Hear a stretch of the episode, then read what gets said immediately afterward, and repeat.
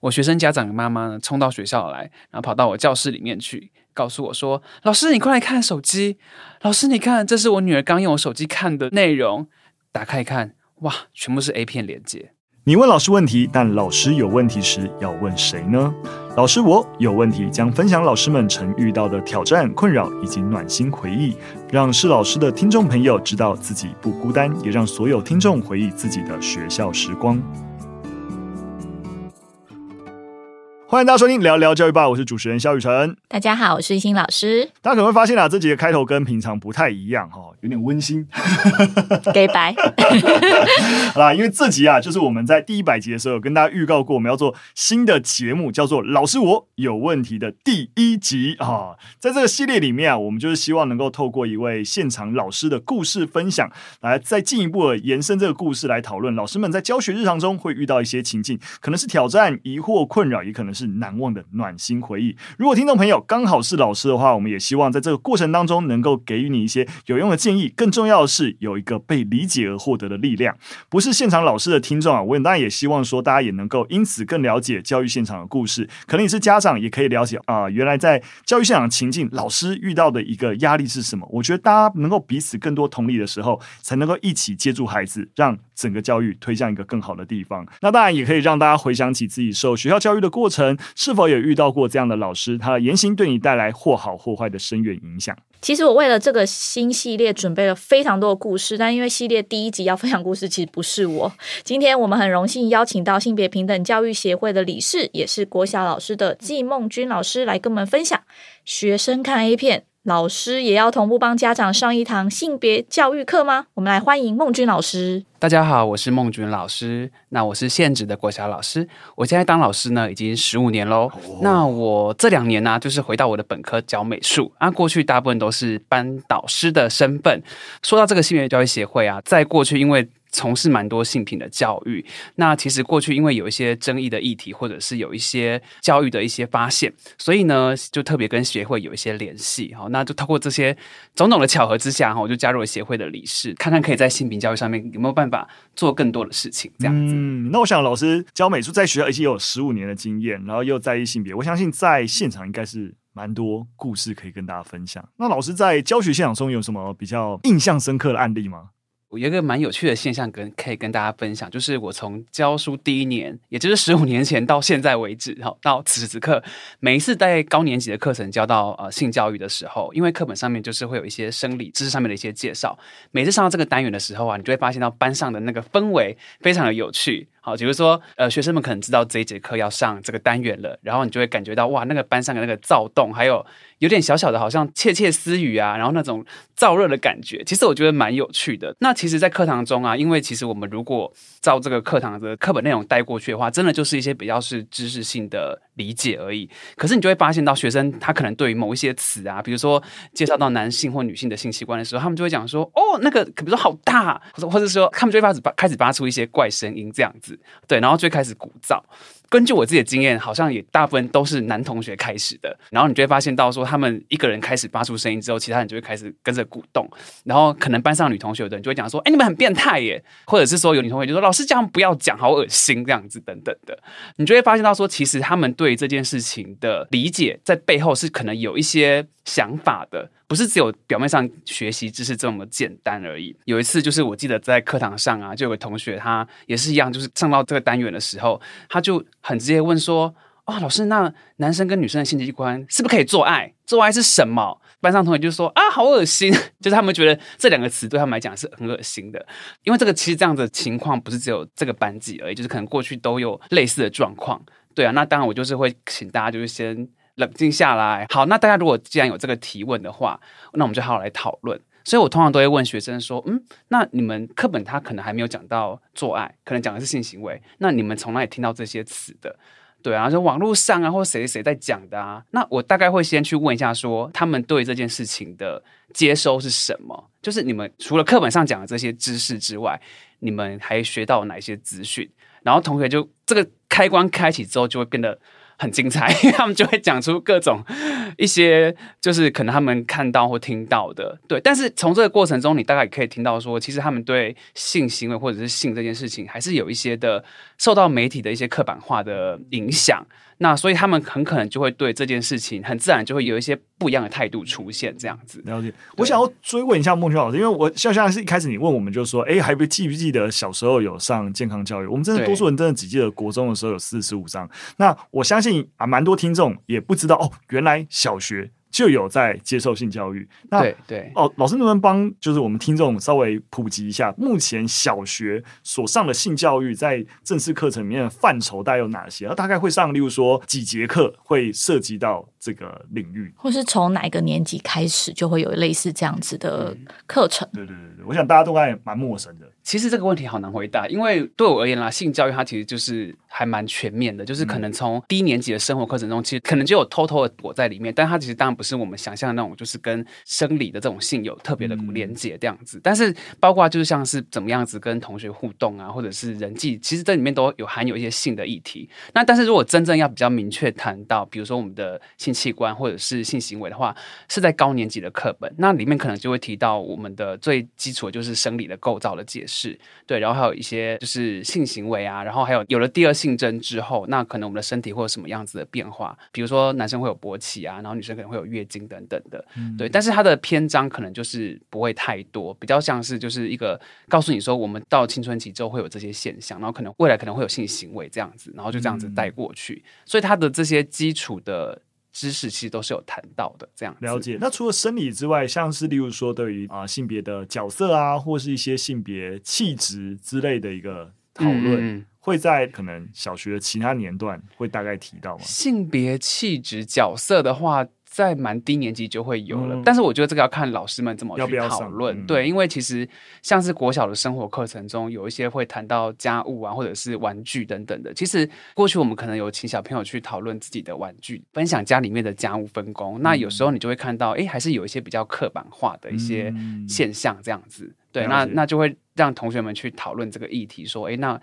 我们是不是要去能够更理解每一个人的状态都是不一样的，然后去尊重别人？嗯、这边我也蛮想要分享，就是最近日常，就是有个小孩，他就是小四，然后他就跟我说：“嗯、阿姨，我下礼拜要拿一本，就是我们学校课本给你看，我觉得很有趣。嗯”嗯，然后他就拿他们。学校的健康教育课本给我，嗯、那里面就开始画了，就是有像呃生理构造的阴茎啊，嗯、或是卵巢啊，嗯、就女女生的一些生理构造。嗯、然后他就很开心，然后跟我分享说：“你看，比如说他手握着那个，因为他在讲包皮要割，然后他手握着那个阴茎的时候，他就说，为什么他觉得那个阴茎看起来等比例尺到底有？”几公分，然后他还自己就是用自己的手去量，嗯、然后很开心的跟我分享，然后甚至他他课后去上英文补习，然后还跟他三年级的同学分享说，我们学校课本有鸡波哦，然后还就是把健康教育课本带去英文补习班，然后跟他分享。嗯嗯嗯，我觉得很有趣的是，我就问这个小朋友说，那你们的健康教育老师？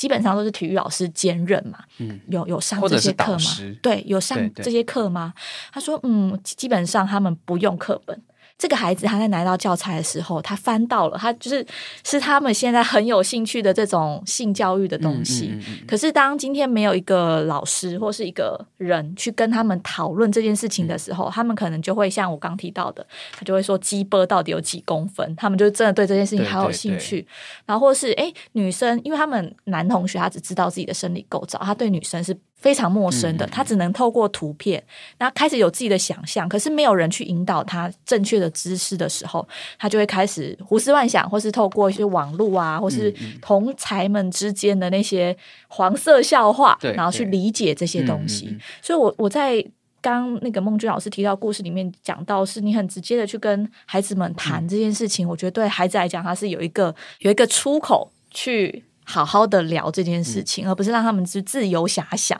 嗯嗯对，然后导致他们可能之后的一些性教育的观念其实都是错误的。嗯嗯，而且我会觉得说，就是我们要提供孩子能够愿意把他们真实遇到的状况说出来，这样子一个管道，我觉得才是真正的去贴近跟理解孩子的状态。在讲性教育的时候，其实我蛮问过蛮多老师的，如果他们并不是有特别的准备的话，通常上到这一章都是课本可能就是念过去或带过去，然后考试的时候可以写出标准答案，因为它就是一些知识嘛。嗯、然后如果学生有很多的提问或者是好奇的时候，他就会讲说。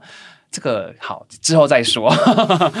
或者是说现在不是讨论这个时间，就我们要赶课等等，就是蛮多遇到的老师就是一，他就害怕这个开关，或者说这个。空间一旦开启了之后，就像潘多拉盒子一样，就一发不可收拾。嗯、对对对，啊，能稍微盖一下就对。然后我我你刚刚因为刚刚一心讲那个过去的谈侄子的经验嘛，我就想到我有一届的小朋友，六年级的小朋友，他们呢就网络上面自己定做那个衣服，然后印制图片，嗯、他们一男一女，然后走进学校之后，那一天就整个引起学校整个轰动，因为他们就写着很斗大的字写“我三十公分，我骄傲”。就是一堆老师跑到我们班说：“姜老师，你们班的学生。”对，然后全校都是对，就是在想说，就是这个是怎么回事这样。那后来怎么处理这件事？但是当然，我就是其实那个状况很有趣，是因为。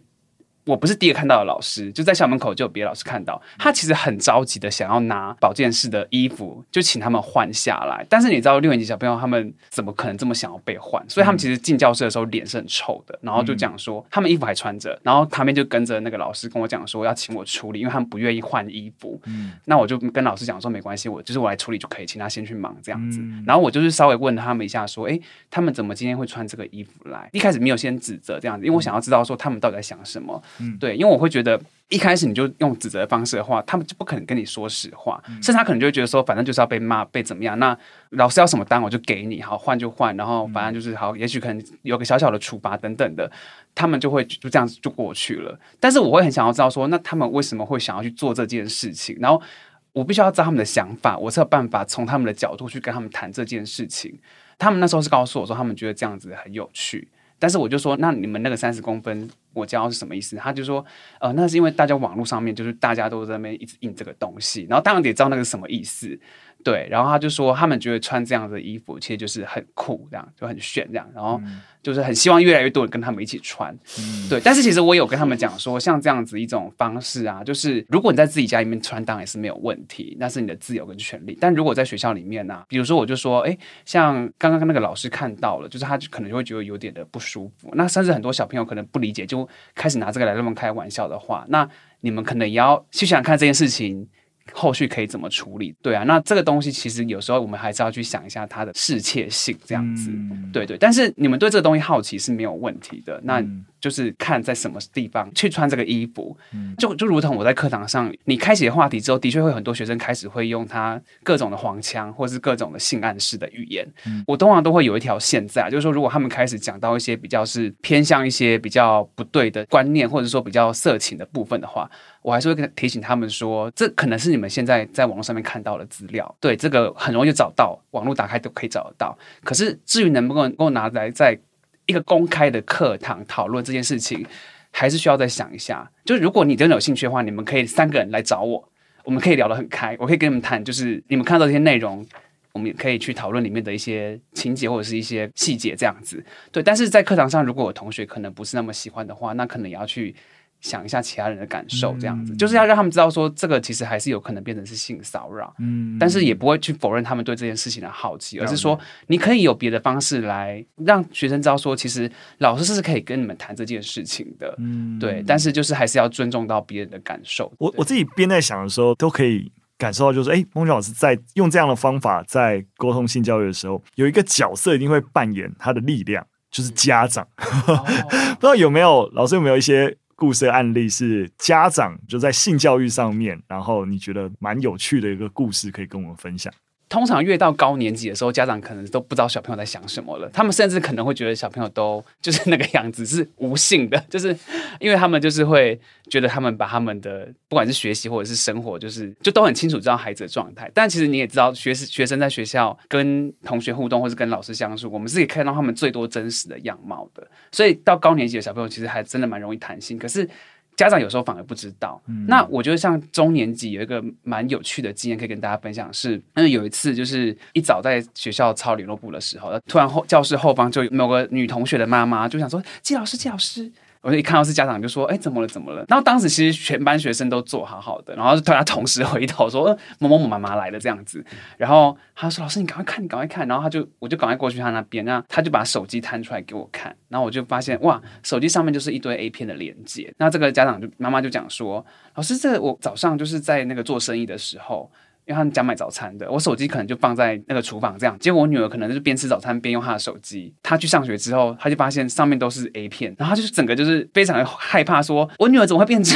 样？她为什么会看这些东西？那其实当下我是有发现到，因为她太紧张，所以她讲话很大声。我会想到她女儿如果看到妈妈这样子直接把这件事情讲出来，我不知道她会有什么效应。当下赶快先请到外面去讲，这样就说，哎，我们外面先聊聊。然后那因为可能我还要我还是要继续上课嘛，所以我就跟妈妈讲说，就是请她先把这些连接可能就先删。掉这样，如果他不舒服的话，那就是小朋友这边我会先处理，请他不要担心。那我会跟他讲说我怎么处理，对，所以他就比较放心一点，他知道老师会处理，先理解他的焦虑啦，就是哦好，那我会想办法这样子。嗯，那学生的部分我没有特别针对这个孩子，因为我知道这个小朋友他看到他妈来了，他一定知道什么事情，所以我会觉得如果我再去找他谈的话。我觉得他会可能会觉得很丢脸吧，要是我会觉得很丢脸，或是会觉得自己做错事。对对对，会觉得做错事情，然后老师跟妈妈都要来惩罚他了。但是他其实只是好奇想看而已，因为像这样子的例子也蛮多，不一定是 A 片，有可能是别的议题，就是可能家长来告诉我小朋友做什么事，通常我都不会特别针对那个孩子。如果他的事情而不是那种个人行为的问题的话，我可能就会针对全班一起来讨论这件事情。其实我觉得这个非常的重要，是因为虽然可能中年级的时候没有讲到。性这件事情，但是我觉得，既然他们的生活经验中已经开始有这些好奇了，就应该好好的跟他们谈。其实我那一天可能就很快，大概就是可能下午的时候就有稍微上了一些性教育的课程。其实我也跟他们分享说，老师可能过去也会看 A 片，而且也是年纪还蛮小的时候。对啊，那慢慢的长大，发现说，哎，其实像我会觉得，好像里面的剧情啊，我以为现实生活中就是这样，但后来我才发现到，其实尤其是女生，她们可能看 A 片之后，会觉得里面的角色啊，她们会觉得很夸张，然后没有那么喜欢。所以我会跟孩子们讲说，这个东西它就是一个表演而已，它要让大家想要去看，所以他把它拍的非常的夸张，或者是跟现实不一样，大家才会想要去看。time. 对，其实也是开启另外一个媒体试读的教育啦。嗯，对啊，对。那我觉得小朋友通常，我觉得性教育只要是变成你开始跟他们谈一个就是所谓的教育价值的时候，小朋友就开始呃，好好好，对他们对我而言，这是一件非常重要的事情，是因为其实我就把它自然化了，就是它是它就是一个议题，是可以讨论的，我们可以严肃的来讨论它。对啊，我们可以去思考他的很多不同的想法。不过，像你刚才那个案例，我就还蛮想知道，那我直觉啦，家长对于孟君老师你这样处理，对对对，我不觉得他一定会买单。欸、那你要怎么照顾他？对对对，我刚刚还没有讲到，对我刚刚没有讲完家长的部分。那我晚上就跟他通电话，然后就跟他讲说，哎、嗯欸，其实我我我有跟全班讲一堂就是性教育课，那就是我也顺便告诉他说，小朋友他们如果好奇的话，其实应该要谈。那我可能就会技巧性的讲一些过去学生他们，比如说课堂上被老师禁止或家长禁止不谈之后，就他们自己用网络或者是同学之间用更多错误的方式来学，甚至可能造成一些伤害。对，就让他知道说，其实如果我们可以。在一开始的时候就好好的处理这件事情的话，有时候可以避掉后面多麻烦。嗯，我觉得同理真的很重要，因为你也知道他就是没有接受过这些性教育嘛。嗯、那因为家长年纪可能跟我差不多一样大，那他可能就觉得说，怎么现在小朋友可以学这些东西或知道这些东西？当然就会让他知道说，其实就是不是只有您的孩子，那可能很多的孩子都会。也许在安亲班，或者说在呃小日记里面都会写，让他知道说这不是他孩子的问题，其实这是一个小朋友的共同的现在的生活经验。然后我也让他知道说，其实我们家长也是一个很好的老师，就是教性教育的老师，但是我们要有那个装备。我通常都会把很多的书单开给家长说，因为其实现在蛮多，对，现在蛮多的那种亲职性教育的书，我觉得讲的浅显易懂，而且它里面会有很多很多的资源，就是包括绘本，然后你怎么跟孩子讨论。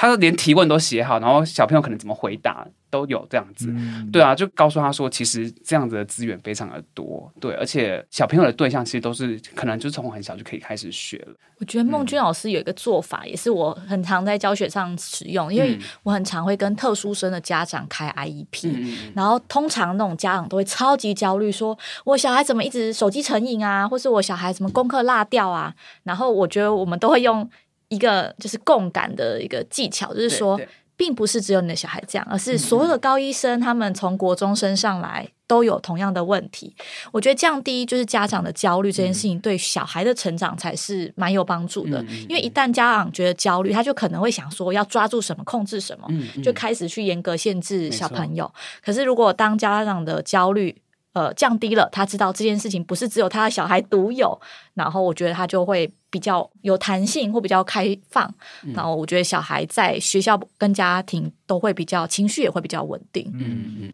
这个家长当然不是特例嘛，就是其实有很多的家长都会有这样的焦虑跟担心。后来我当老师当久之后，我就发现。哎，其实有另外一个方法是可以比较有效率的处理这件事情。那我就当然也是身为国小的导师的一个算是比较方便的地方，就是我们所谓的家长日。通常我后期就会比较是在家长日的时候，可能就会主动跟孩家长谈这个议题，而且就是。有来家长都会听到这个议题，那我就会集结过去蛮多学生的经验，然后跟我的观察，那可能当然有一些记录，这样让他们看一下，说其实这个时代的孩子可能真的很小就对这个议题有兴趣了。那其实这个都是性别教育可以着力的点。那当然也会让他们看到一些，比如说绘本啊，或者是一些书籍。我觉得现在的家长其实慢慢的就是蛮多都是还蛮愿意去接触这个议题，因为他们也很想知道说孩子们到底怎么跟孩子谈。一旦同理了家长的焦虑之后，他们也会告诉你说，其实他们也不是完全抗拒，或者说他们觉得不可以跟小孩谈，而是他们没有方法。但我觉得就是给他们方法，然后给他们资源，然后他们如果有什么需要协助的话，就是我们都非常的愿意。对，但我我刚才这样听就觉得，好在那个家长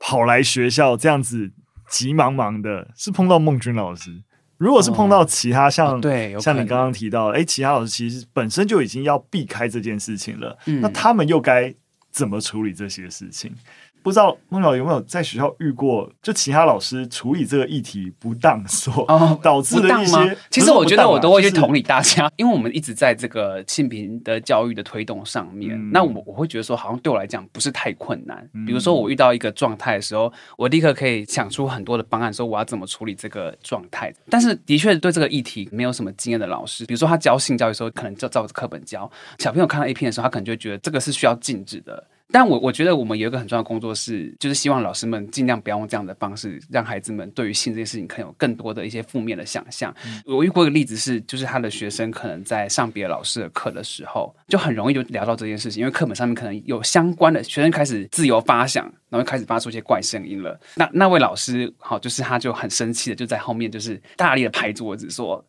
是谁在说 A 片？是谁发出怪声音？全班给我安静！”这样子。然后就非常的凶，应该是非常凶的导师。那小朋友当然就是鸦雀无声嘛。当然，我觉得呢，对于那个该堂课的老师也是有点尴尬这样子，因为就是被打断。但是后续的发展就变成说，老师他会当下这样做，是因为他害怕这个议题再扩散出去，不知道会变怎样，他不知道怎么收拾。然后再就是说，他会认为说，现在课本没有教这些东西，那。他们为什么要去学？老师他可能没有办法理解，说学生的生活经验其实也是很重要的一个学习，尤其是像性教育这件事情。如果老师他自己可能本身就对这件事情可能有一些疑虑跟焦虑的话，那他当然就会觉得课本就没有，我们就不要谈。嗯，但是我觉得老师当下那个动作，某方面他也强化，就是性好像是个禁忌。然后我觉得那个会有两个效应，是第一个就是说，我觉得学生可能会自己用别的管道去学，那也不知道到底学了什么。第二个是会强化他们对这件事情的那种刺激，就是哦，原来这件事情是我讲人家会在意的。所以有些青少年会拿来当做是骂别人或歧视别人，或者是拿它当做是起哄的一个话题。那他们可能就用那些他觉得可能过去老师或者是大人不想听的话来刺激带动那个气氛，这样子，对吧？那我觉得这就变成是一个比较没有那么的好的一个影响。所以我会觉得老师自己的那个态度也很重要，就是当下可能不知道怎么处理没有关系，但是不要用这种威吓跟吓阻的方式来强化这件事情的禁忌性。而且我觉得学生其实知道老师不喜欢的，他们会越想对，没错，你越不讲，我就越要学这样子。那孟君老师，你像我自己以前在教书的时候啊，我觉得那个学生啊也很容易好奇老师自身。就是有时候就会问我说啊，老师你有没有交女朋友啊？你喜欢谁啊？就是会去探听，然后也会对于老师本身的态度啊，或者是状态啊感到好奇。那有没有针对老师自身，包含性别气质啊、性倾向啊，会被探问或被评价的一些故事？比较早期的时候，的确就是如果学生问我这个问题的时候，我都会当下有点卡住，说嗯，那我到底要透露多少，或者是说。他为什么要问我这个问题？但其实你会发现，对国小的小朋友来讲，他们真的只是问，有或没有对他们而言，他们都觉得很好笑。他们说啊，没有哈哈哈，有哈哈哈这样子，或者说有老师你要介绍啊，啊没有的话，老师你要赶快教一个啊，通常就这样子而已。对对，所以其实我后来就觉得说，哦，好像就是我们可以比较轻松的去跟孩子们开启这个话题。早期的时候，我可能会比较严肃的跟孩子谈说，就是在我还没有开始放松之前，我就会比较认真跟他们讲说，哦，这是我的个人隐私。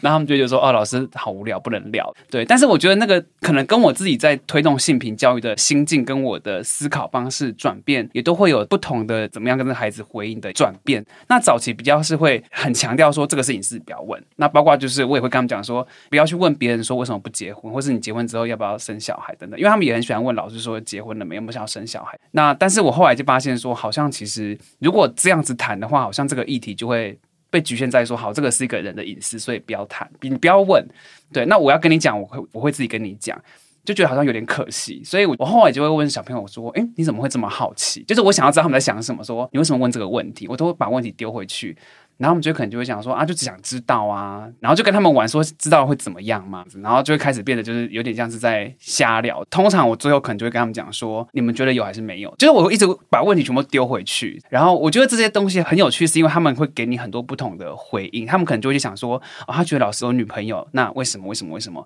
那老师没有没有女朋友，为什么？为什么？什么？你就会发现说，哎，其实这样的互动过程中，我也从他们角度看到他们是这样子在看我的，对我也是一个另外一个看到小朋友他们对我的理解。那那我就更拉近那个距离，因为可能我们在课堂中有谈过蛮多跟性倾向或者性别认同等等的一些议题。我后期就甚至会更棒的问他们说，都没有人问有没有男朋友哦，这样子，对。然后他们就会说啊。就是会有点尴尬，这样 就是小朋友可能他们，因为他们的生活，他们也会尴尬，他们的生活经验中没有认识真的同志这样子，对，好，所以我觉得我可以理解他们为什么会觉得很尴尬。就比如说像我上个礼拜做的公开观课也是，就是我使用的影片，它里面就是同志伴侣，然后再演另一个议题，然后小朋友就会讲说，哦，原来真的有同志，然后那说他们好帅哦，等等，他们就开始会有一些讨论。在后期的时候，我可能就会比较是这种开放式的方式跟他们聊，但是我还是不会给他们一个到底我有没有，我只跟他们讲说，就是我们在问问题的时候，好像也可以多想一点，说，诶，搞不好这个老师他喜欢的是同性的，或者是有的老师可能根本就不需要感情啊，就是对，因为这个可以开启到非常多的话题，尤其是对国小小朋友来讲，他们都会认为一个人就是要结婚生小朋友，那个才叫做长大，嗯、就是长大的过程。可是我觉得，我们就是不要让这样的想法固着到。未来嘛，他们会就比较难被松动，所以我都会在他们很小的时候就开始松动这些想法，就是哎，其实也不一定要有伴侣啊，一个人也可以过得很好啊。然后我们的伴侣有可能是同样性别或是不同性别的等等的，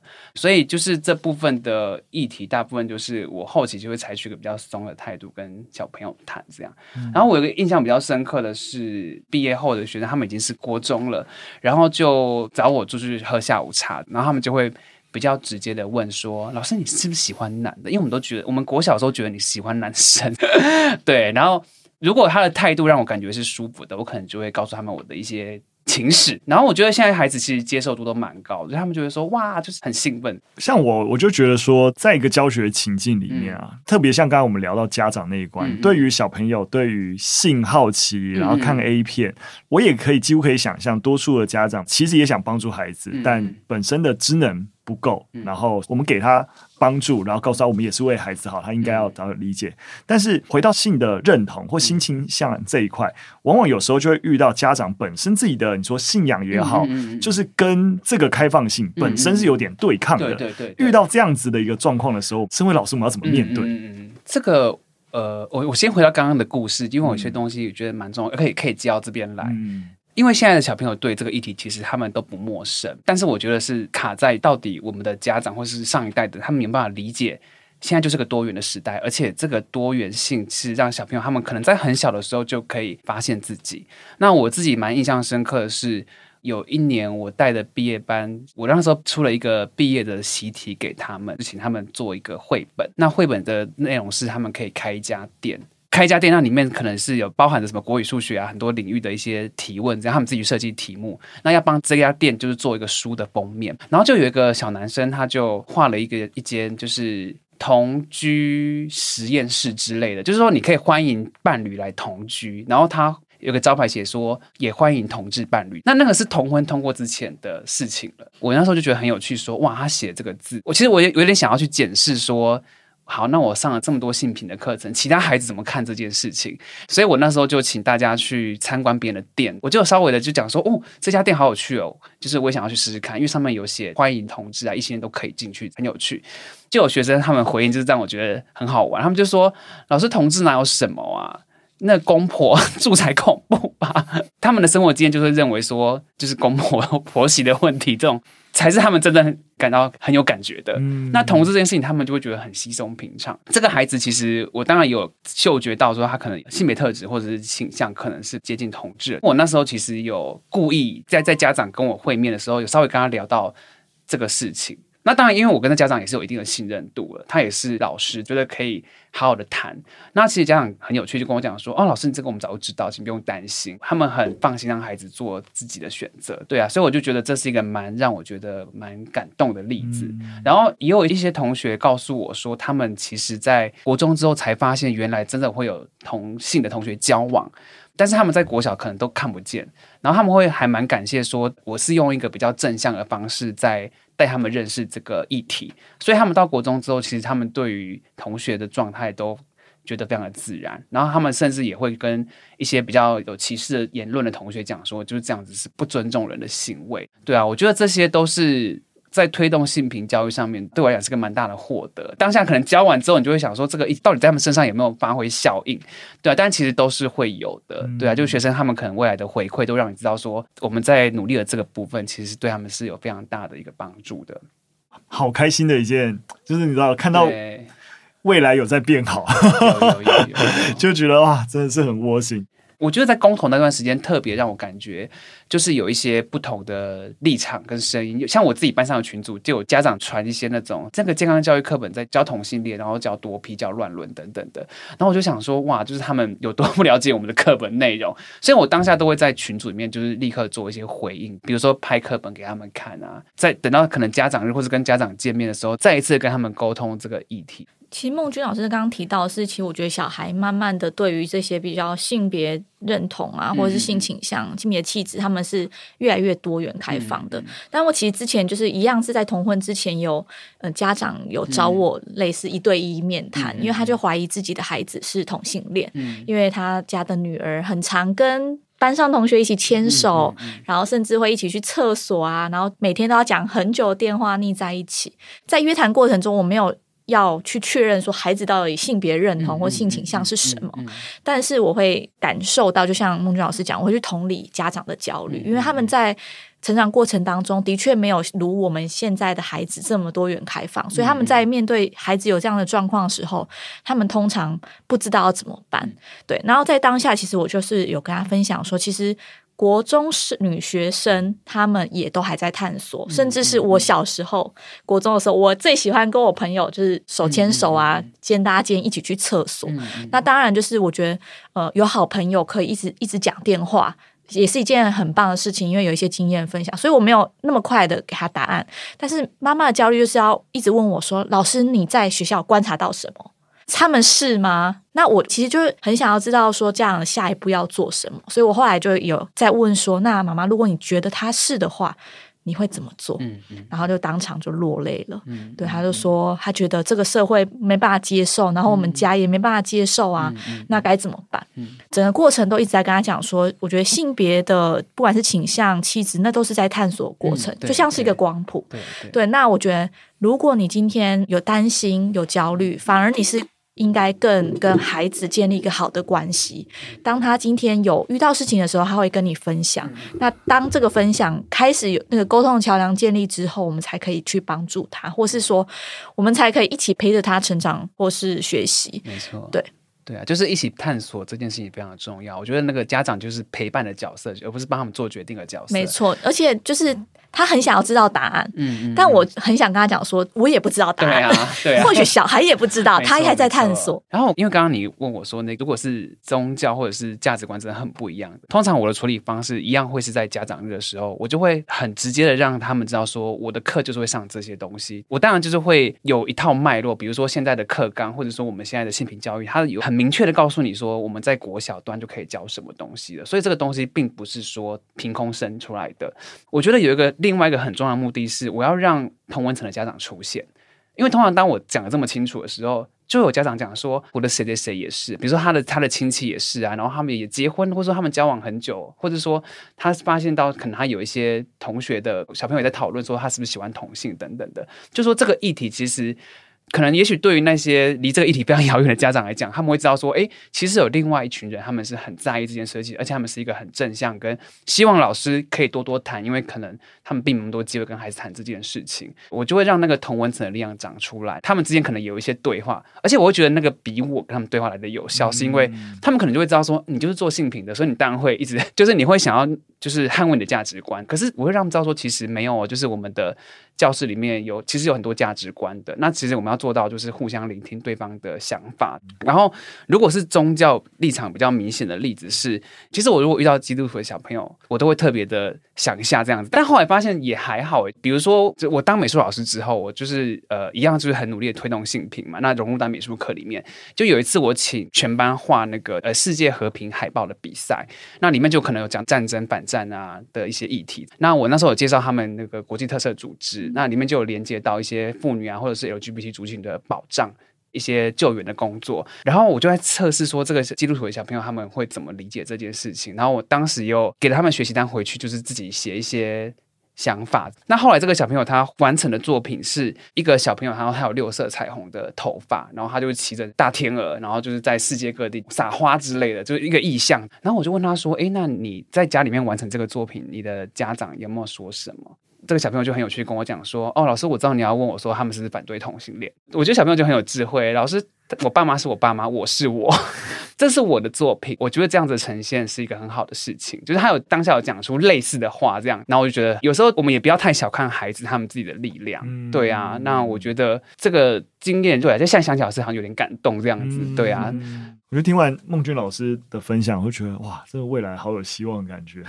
小孩的力量也蛮大的。对啊，对啊，对啊，对啊。而且刚刚我觉得我听到一个，当然因为可能我就有点在意一些策略的方法，像刚刚讲的，诶，如何不要把老师跟家长作为诶两组对立的人嘛，而是当我在做整体性的沟通的时候，运用有机会跟你站在一起的家长来一起。作为你的力量，然后去说服更多的家长一起加入你的阵营，我觉得的确也是一个其他老师我们在思考，哎，我们怎么沟通的时候，不用把自己觉得哇，我一个人要面对这几十个家长，哦，那我怎么办？家长声音又都不一样，嗯，我觉得这是一个蛮好的策略。那我想，呃，老师刚才也有分享到，可能在刚教学初期的时候，自己的态度是如何，然后这十几年下来有蛮多的改变。那我想整件事情，我想说，老师你们总结一下。在这十几年的性别教育，对自己带来一些比较大的改变会是什么？我觉得某方面也也是帮助我自己更认识我自己。因为我觉得身为老师一个蛮重要的特质是，老师就是一个职业，但是他其实每个老师都很不一样。其实老师也是很多元的。我觉得很多老师可能也会在推动不同的议题教育，或者是各种不同的主题的课程。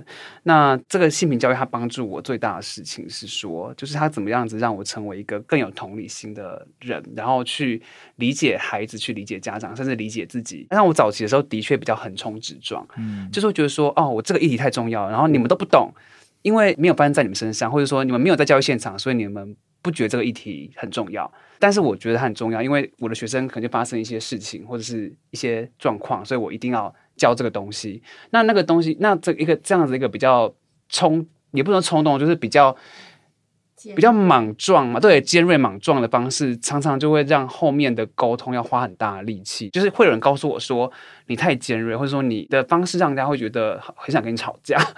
对，就是不像是在沟通。你讲的都没有错，可是我们不一定认同你，但是我们也也没有说你不对，对，就被老师说服了。可是你可以感觉出来，他们其实没有这么认同，只是他们会觉得他们找不到点可以 再跟我吵了。但是我会觉得这样子好可惜哦，就是我没有让这个议题走到他们生命里面去，对，所以后来就会慢慢的让自己同理、同理、同理，就是我要柔软一点，再柔软一点，然后就是柔软方式最重要就是让他们看见。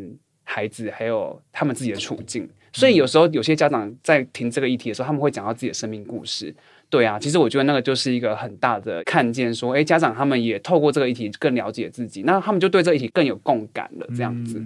对，那同时也发现到，其实现在真的有非常非常多不同的老师或者是单位，他们都会一起推动这一块教育。所以其实我觉得那个同文层也是越长越厚。那大家互相支持跟陪伴，我觉得那个力量非常的重要。因为虽然我们是推动性平教育，但是我不见得对每个议题都非常的熟。比如说，我曾经也犯了一些错误，就是我在谈跟孩子谈非预期怀孕的时候，自己也会讲很多没有那么政治正确的用语。可能对于这个议题比较熟，老师就会告诉我说：“诶，其实。”有时候我们这样子随口讲出来的话，学生学我们讲的时候，其实那个对于这个议题的推动，就会一直有那个微微的污名化这样子。对啊，那我会觉得说，哇，这个就是我们在一个互相学习的过程，那也让我对性别的这个议题开展的更宽广这样子。啊，今天真的非常感谢孟君老师来我们新系列第一集跟我们分享这么多的故事啊。那不知道我们性平协会啊，近期有什么新的活动，或是听众朋友可以立即支持你们的方式，可以跟大家分享的。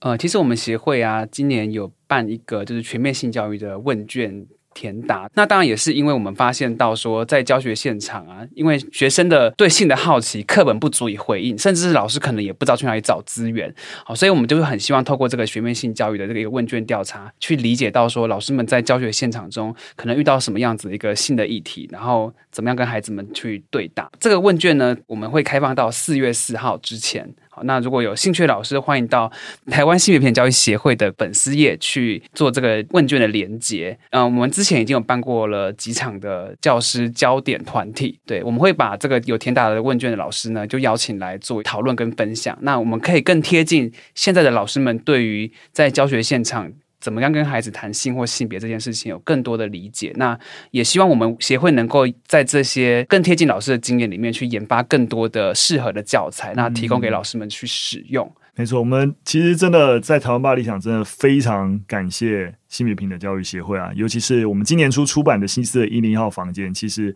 我们性平的大家就是我们的总顾问，整本书里面一字一句都有协会的理事啊，跟其他工作人员，我们一起帮忙审阅。顺应着孟君老师刚才谈的，其实我们共同都是最在意学校如何施做性教育这件事情，所以我们在新四一零一号房间在募资的期间，我们其实本来就有一个捐赠学校的方案可以购买，目前有呃六十几位的赞助者，他是没有指定。要捐赠到哪些学校的？那这时候我们其实也有开放，有使用动机跟需求的老师可以申请。那我们才短短才开放两天而已。然后就也没有做什么额外的曝光，就一百多所的学校来申请，所以可以感受到，其实现场真的对于这些资源是有需求了，不知道要怎么进行。当然也鼓励听众啊，如果你你自己没有感觉到你有需求，那你也可以支持我们的捐赠学校的方案，那我们就会把你的爱心跟善意传达到啊有需要而且最有可能将这个素材内容落地实施的一个地方。也非常感谢性平协会帮我们将申请的资讯推广给很多。需要老师知道。